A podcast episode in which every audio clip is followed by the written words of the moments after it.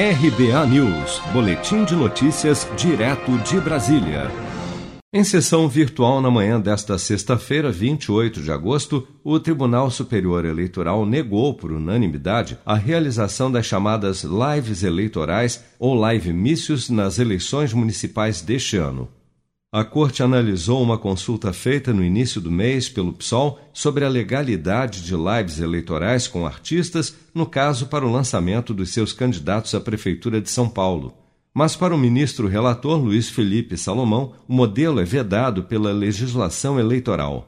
A realização de eventos com a presença de candidatos e de artistas em geral, transmitidos pela internet e assim denominados como lives eleitorais, equivale, a meu juízo, à própria figura de showmício, ainda que em formato distinto do presencial, tratando-se assim de conduta expressamente vedada pelo artigo 39, parágrafo 7 da Lei 9.504 de 97.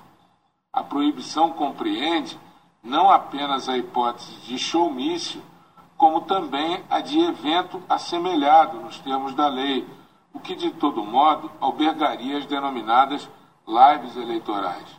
O parecer do Ministério Público Eleitoral também entendeu que o formato é semelhante ao dos showmícios proibido pela legislação.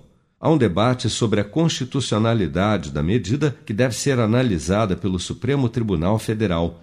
No entendimento dos defensores das lives eleitorais, a lei sancionada pelo então presidente Lula em 2006, que proíbe showmícios, dá margem para a realização dos eventos digitais, desde que não remunerados.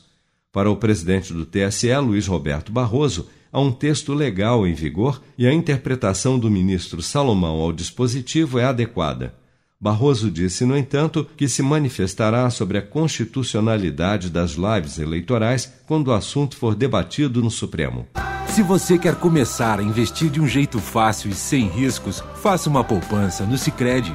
As pequenas economias do seu dia a dia vão se transformar na segurança do presente e do futuro. Separe um valor todos os meses e invista em você. Poupe com o Sicredi, pois gente que coopera cresce. Com produção de Bárbara Couto, de Brasília, Flávio Carpes.